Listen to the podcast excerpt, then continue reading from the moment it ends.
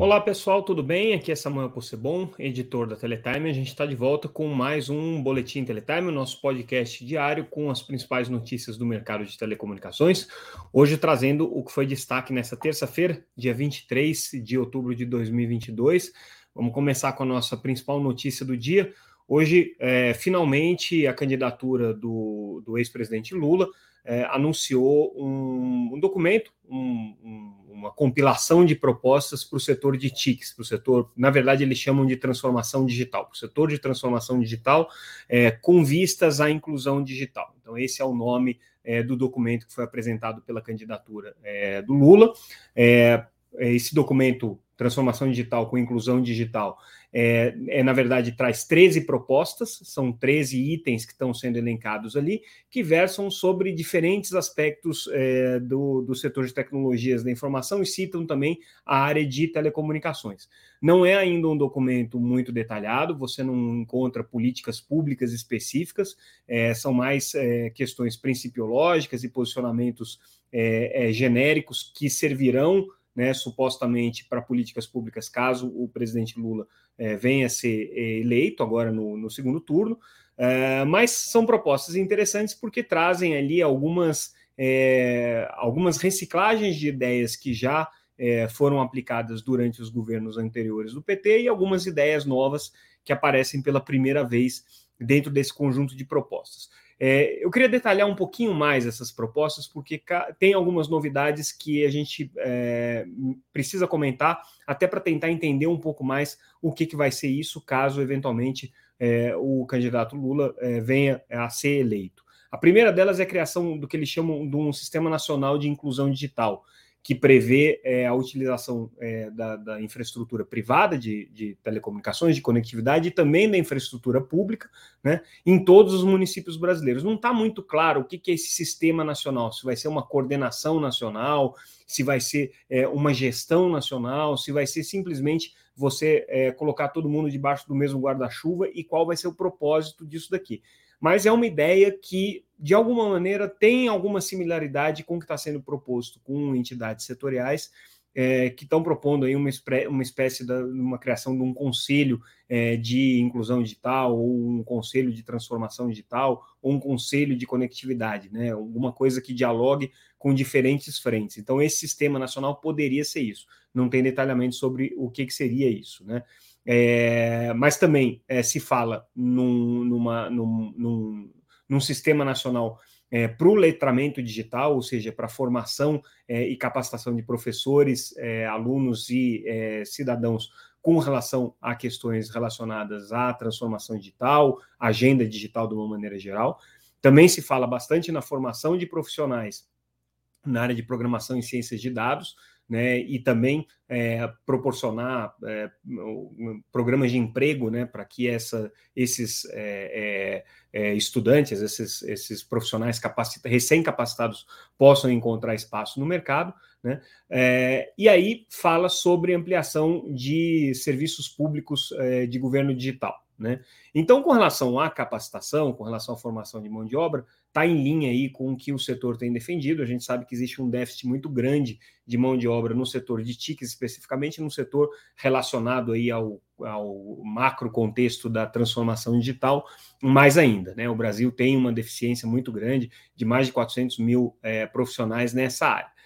Com relação à melhor e ampliação dos serviços de governo digital, talvez esse aqui seja é, o ponto em que é, o governo Bolsonaro tenha mais a apresentar, porque houve sim uma evolução importante é, na digitalização dos serviços é, durante o governo Bolsonaro. E aí, quando o, a campanha do candidato Lula é, se refere a isso, claro que sem fazer referência ao crescimento do, da digitalização dos serviços públicos durante o governo Bolsonaro e também durante o governo Temer, que, a, que já estava acontecendo, é, eles tomam essa agenda como uma agenda relevante, uma agenda importante, mas fazem questão de deixar claro que o a questão da, da acessibilidade e da inclusão é, do, de, de, pessoas com é, é, deficiência nesse tipo de, de, de, acesso a serviços públicos. Né?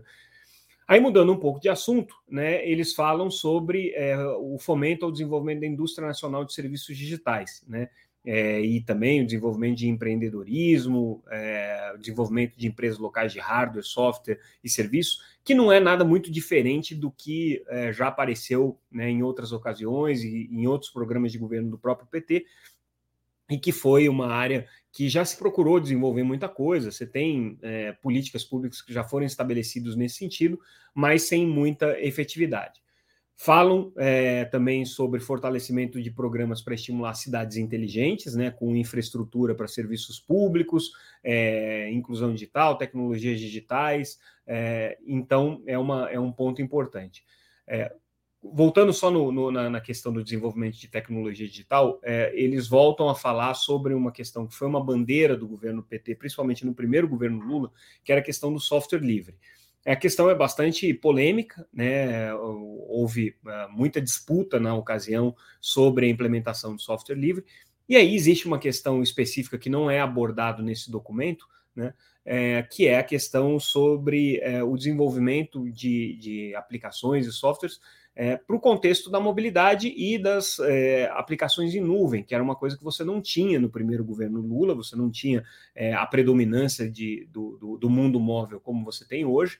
Né? Então, hoje, todas as aplicações precisam ser feitas para plataformas móveis, e aí você está falando basicamente de duas plataformas, Android e iOS, que apesar de serem baseadas aí em software aberto, é, não são exatamente abertas, elas estão vinculadas aí a grandes grupos é, é, internacionais de software, no caso do Android ao grupo é, Alphabet, controlador do, do Google, e é, no caso da, do iOS, vinculados à Apple. Então, difícil você fugir muito disso. E quando você está falando de aplicações em nuvem, mesma coisa apesar de boa parte dos softwares que rodam é, nas grandes plataformas de nuvem é, serem softwares é, baseados em, em, sistemas abertos, você tem um grande número de implementação. Então, qualquer coisa que for feita de implementações de, de, de tics em cima desse software aberto, então qualquer coisa que fosse feita é, de desenvolvimento de tecnologia de software para rodar em nuvem vai ter que conversar com essas é, é, implementações. Então a gente não está mais falando simplesmente de instalar o Ubuntu aqui para servidores públicos, é, como aconteceu uh, no, na primeira política de software livre. A gente está falando de um ecossistema hoje bastante mais complexo. Aí um ponto interessante que tem aqui, é, e que talvez essa aqui seja a grande novidade desse projeto que está sendo apresentado, é o uso do poder de compra do Estado para alavancar a indústria nacional de hardware e software. É, é um, um, ponto que já apareceu em algumas ocasiões é, como, como o Estado indutor aqui do, do desenvolvimento, mas é, nesse caso específico aqui eles falam é, do desenvolvimento da indústria nacional de hardware e software, o que significa que pode ser que a gente veja uma política parecida com o que se faz nos Estados Unidos, em que o governo até gasta um pouco mais do que é, gastaria se fosse comprar soluções disponíveis já no mercado, mas para ter um desenvolvimento é, num nível tecnológico um pouco maior. Vamos, ver, vamos tentar entender se é isso aqui mesmo que vai acontecer. É, eles também falam nesse, nesse programa de 13 tópicos aqui sobre o fortalecimento das empresas públicas de processamento de dados e da Telebrás, que é o ponto polêmico. Três empresas, Serpro, Serpro Dataprev e Telebrás, foram colocadas no programa de privatização do Bolsonaro, apesar de nada ter sido feito efetivamente nesse sentido. É, e aqui é, fica claro que existe um resgate do papel estratégico dessas estatais, sem nenhuma conversa no sentido de desestatizá-la ou, ou de, de, de, de é, fundir ou fechar qualquer uma dessas estatais aqui. Pelo contrário, fala-se no fortalecimento do papel delas. Então, é, aqui existe sim um resgate né, ao primeiro governo Lula, em que você teve primeiro a recriação da Telebrás, mas obviamente Dataprev e Serpro é, também contando ali com, com um papel relevante dentro do desenvolvimento das políticas digitais que foram estabelecidas naquela época. É, depois é, fala-se aqui sobre um programa de inovação para plataformas livres, tecnologias abertas, é, empreendedorismos individuais, pequenas e médias empresas, enfim, aqui acho que é, é uma política mais centrada aqui no desenvolvimento do ecossistema é, de inovação, no ecossistema de software. É, resgata a questão da proteção de dados do cidadão, empresa e governo, fazendo com que se, estejam protegidos estrategicamente em território brasileiro. Outro ponto de bastante polêmica, porque aqui a gente está falando é, de onde esses dados ficam armazenados, uma discussão que já surgiu quando você teve a Lei Geral de Proteção de Dados, é uma discussão que você tem em outros países do mundo também, que é o fato de você exigir é, que é, os dados estejam aqui no Brasil e protegidos aqui no Brasil, em território brasileiro. Não é uma questão simples de ser implementada. É, e, curiosamente, o, a proposta do PT não cita a Autoridade Nacional de Proteção de Dados, é, ou agora a Autarquia Especial de Proteção de Dados, que a gente entende como uma Agência Nacional de Proteção de Dados, que é um instrumento regulatório é novo, foi criado depois do governo do PT, importantíssimo dentro do contexto da proteção de dados, é, e que mereceria talvez uma valorização ou uma referência aqui um pouco mais é, contundente, considerando que é, é, na verdade, esse aqui é o, é o, é o, é o, é, é o instrumento principal para você fazer proteção de dados. No que se é, é, refere à rede de telecomunicações, a única referência é um item que fala sobre promover o investimento em rede de telecomunicações para tornarem-se mais estáveis e de alta disponibilidade por meio de ações de defesa cibernética. Está bem confuso isso daqui, não faz muito sentido é, promover investimentos nas redes de telecomunicações para tornar mais estáveis e alta disponibilidade. Não sei exatamente o que, que, o que quem escreveu esse documento estava pensando quando propôs isso aqui, mas as redes de telecomunicações têm os seus níveis aí de confiabilidade e de disponibilidade é, que já são aceitáveis o suficiente para que é, empresas contratem, o próprio governo contrata, então não sei se tem alguma coisa a mais. Os investimentos são privados, hoje o setor de telecomunicações basicamente recebe investimentos privados, e isso tudo não tem nada a ver com defesa cibernética. Defesa cibernética é um outro tópico, talvez mereceria aí estar num item específico, né? já tem também políticas de defesa cibernética, ficou um pouco confuso aqui.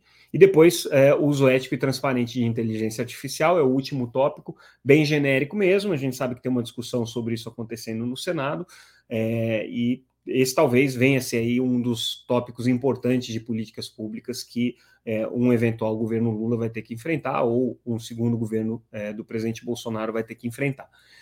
Aí a gente é, levantou é, o que, que dessas propostas batiam com as propostas setoriais que foram feitas por entidades como a Brascom, a Conexis, né, a própria GSMA. Não bate muita coisa, tá? As propostas que foram feitas ali por essas entidades é, são muito mais específicas, trazem medidas muito mais pragmáticas, muito mais efetivas de, de tanto para a agenda de políticas públicas quanto para a agenda é, regulatória. É, curiosamente, é, o, o, documento do PT não aproveitou nada disso, né? Acho que a ideia era justamente fazer uma coisa mais genérica mesmo, né? Que trouxesse só diretrizes gerais, principiológicas. É, mas existem alguns pontos é, de coincidência, como a gente aponta aqui na nossa reportagem, feita pelo Marcos Urupá. É, um dos pontos é a questão da, da capacitação né, do, de profissionais, outro ponto é da educação para o consumo de produtos digitais, que é um ponto que está sendo colocado ali, é, valorização de, de é, da indústria nacional, tanto de hardware quanto de software, são pontos ali que aparecem em vários momentos nas propostas setoriais. E pelo que a gente apurou, a ideia do, do, de um eventual governo Lula é começar a conversar sobre esse assunto, uma vez que o, o, o candidato seja eleito, né? Primeiro passo é ganhar a eleição, e aí depois, durante o processo de transição, essas políticas mais específicas é que seriam construídas aí. A ver o que, que vai acontecer. É, falando de políticas públicas, hoje a RNP e o Ministério das Comunicações é, anunciaram uma nova chamada é, para um projeto de conexão em escolas. É, agora, o, diferentemente do, do, da primeira chamada que foi feita é, alguns meses atrás, a, a, perspectiva é colocar mais 7 mil instituições de ensino que hoje estão desconectadas dentro é, desse chamamento para que é, provedores de banda larga possam conectar essas escolas. São escolas é, que não têm nenhuma infraestrutura, poderão, poderão receber preferencialmente fibra, é isso que está previsto aqui, é, mas podendo ser utilizadas outras tecnologias também. É, e o que o governo está querendo é um, uma conectividade do valor de 300 reais por mês. Tá? Então, essa chamada da, da RNP com o Ministério das Comunicações está valendo agora. Na matéria a gente dá o link, e ali no link tem um pouco mais de detalhes sobre que tipos de é, é, tecnologias, que tipo de que, que especificação de serviços estão sendo dados. Lembrando que isso daqui é, se complementa ao que o, a EAC, né, a entidade que faz o acompanhamento aí das obrigações de conectividade em escola, tem promovido né, com recursos ali do, do 5G. Agora vamos falar um pouquinho de mercado financeiro. É, hoje a Vivo anunciou o seu balanço referente ao terceiro trimestre. É, ela anunciou um lucro líquido de 1,4 bilhão de reais, o que significa uma alta é, de 9,3% no período de um ano. A receita líquida da operadora também subiu 10,6%, acima e, portanto, acima da inflação. É, e aí, com isso, ela teve aí um aumento para uma casa de 12,2 bilhões de reais de, de faturamento entre os meses de julho e setembro de 2022. Então, um aumento de 10,6% em relação ao ano anterior. É, em relação ao número de acessos, a Vivo somou 97 milhões de acessos móveis, é, dos quais 57,5 milhões do pré-pago, é, e ela também realizou, né, foi relatado aí nesse balanço, uma desconexão de 3 milhões de usuários adquiridos da Oi Móvel. Isso aqui é importante porque é justamente a base do questionamento que a Vivo, a Claro e a TIM estão fazendo é, pelo valor pago para o imóvel é que é, eles tiveram que fazer uma limpeza de base é, muito grande, que eram usuários que estavam cadastrados, mas que já não estavam ativos mais. Então, esse trabalho de limpeza de base, aqui, no caso da Vivo, perdendo quase 2 milhões de clientes, né? É, aliás, 3 milhões que foram desconectados ao imóvel, que deu uma queda aí é, líquida de, de 2 milhões de, de clientes no, no segundo trimestre. É, mas, é, se você contar o período de um ano, aí sim houve um crescimento de 18% já na base de, de usuários. Né? Então, é um aumento significativo. É, no mercado de fibra ótica, Vivo reporta 5,3 milhões de casas conectadas, é, significa uma alta de 20, por, mais de 20%, 21% em um ano. É, e é, ela chega agora a 380 cidades. Tá? É, com relação a, ao ICMS, a empresa diz que não teve impacto significativo, então não mudou hum, os dados do balanço em função da questão do ICMS. É, e com relação aos, aos, dados financeiros, o EBITDA recorrente da, da Vivo aumentou 12,3% para quase 5 bilhões de reais no terceiro trimestre, e no acumulado dos nove primeiros meses do ano, 19 bilhões de reais, o que significa um aumento de 18,6% é, em relação a, a, ao endividamento da empresa, é, eu perdi aqui onde é que está o dado de endividamento, mas enfim, está é, tá lá na nossa matéria, então confiram lá, vejam a íntegra da, da, da, da reportagem em que a gente traz todos esses números é, detalhadamente. É, eu já comentei, né? Então, um outro destaque aqui do balanço foi é, essa desconexão de 3 milhões de linhas móveis da Oi, o que explica aí é, a briga judicial entre elas. Então, a Vivo aí perdeu é, essa base de clientes por conta de não entendê-los como adequados à sua base. E aí é, a gente muda de notícia, vamos falar um pouco sobre tecnologia. Hoje, é claro, a Embratel, a Ericsson e a Qualcomm anunciaram é, um recorde de, de velocidade de uplink conseguido num teste de 5G na América Latina. 700 megabits por segundo. Foi, claro, um teste feito em condições especiais, controladas. Interessante que esse teste ele já trouxe a agregação da faixa de 26 eh, GHz com a faixa de 3,5 GHz. Então, eles usaram uma parte do espectro em 26 GHz para fazer essa, essa experiência. É, e consideram aqui um teste extremamente exitoso e positivo, é, porque abre algumas possibilidades de negócio, segundo o comunicado aqui das empresas. Por exemplo, você conseguir fazer links de televisão na rua com uma qualidade muito superior. Né? No caso do, do downlink, né, da, da, velocidade de descida, a velocidade alcançada foi de 3,3 gigabits por segundo, com a latência de 8 milissegundos. Nesse teste controlado aqui da Ericsson, da Qualcomm, da Claro, é, ou da Embratel, né? é, para viabilizar essa, esse experimento aqui de, de velocidades. Hoje a Oi Soluções também anunciou é, o início da oferta de serviços com Wi-Fi 6E. A Oi Soluções é o braço de serviços corporativos do, da Oi. Por que, que é interessante isso daqui? Porque a Oi ela tem sido, desde o começo da discussão sobre o, a alocação de espectro específico para é, serviços não licenciados, que é o caso do Wi-Fi 6E, ela tem sido uma defensora é, da, da, alocação máxima de espectro para isso. Né? Ela já trabalhou durante é, o processo de regulamentação da faixa de 6 GHz, que é onde roda o Wi-Fi 6E, e ela defendeu justamente a, a faixa inteira. E por que isso? Porque a Oi depois que vendeu o imóvel, ela está até contratualmente impedida de prestar serviços é, móveis. Então, para ela ter uma solução wireless, vamos chamar assim, ela precisa ir para o Wi-Fi 6E, e aí, no caso dos serviços corporativos, é, é importante para ela porque ela consegue oferecer é, conectividade wireless para os seus clientes empresariais e o Wi-Fi 6E consegue fazer uma simulação, vamos dizer, é, das mesmas características e funcionalidades ali do 5G,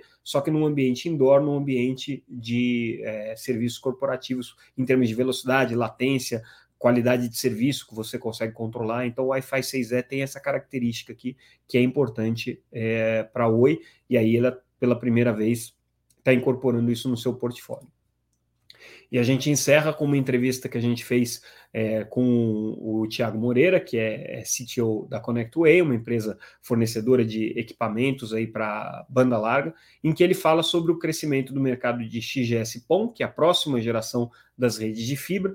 E aí, segundo a análise que, que a ConnectWay faz, é, esse é um mercado que está crescendo, tem muito potencial para crescer, mas já está crescendo, já está mostrando isso é, pra, na preparação das redes para 5G. Então, é, provedores regionais e locais que querem atender essa demanda de backhaul para 5G estão começando a fazer a implementação dessas redes, o que joga né, a, a, oferta de, de, velocidades aí de 1 gigabit por segundo para 10 ou até 100 gigabits por segundo, inauguraria-se aí a, a, a era da, do terabyte, né, que ainda vai demorar um pouquinho para chegar, mas a ideia é essa.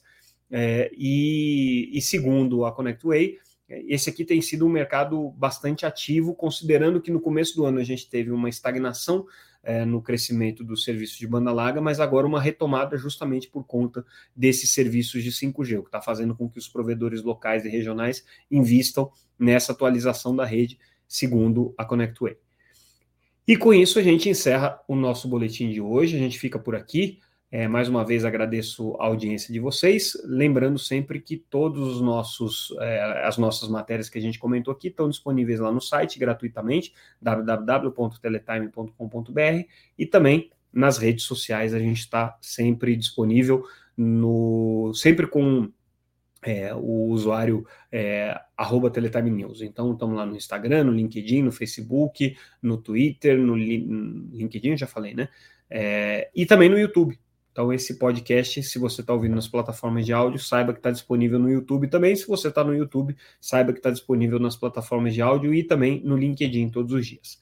É isso, pessoal. Ficamos por aqui. Agradeço mais uma vez a audiência. Amanhã a gente volta. Até mais.